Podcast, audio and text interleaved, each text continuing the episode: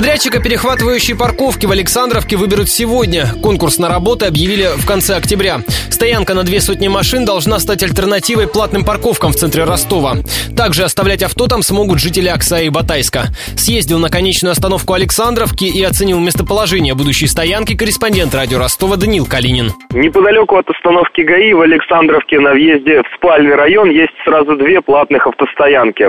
Они огорожены забором и охраняются. Сутки парковки стоят стоит 70 рублей. Я пообщался с охранниками, они оказались не в курсе планов городских властей строить на этих участках перехватывающую парковку. Один из работников стоянки рассказал, что буквально на днях был в город администрации, и там его попросили закрыть баннерами заброшенное здание бывшей заправки. Тут больше 10 лет назад была АЗС Башнефти, и земля до сих пор принадлежит им.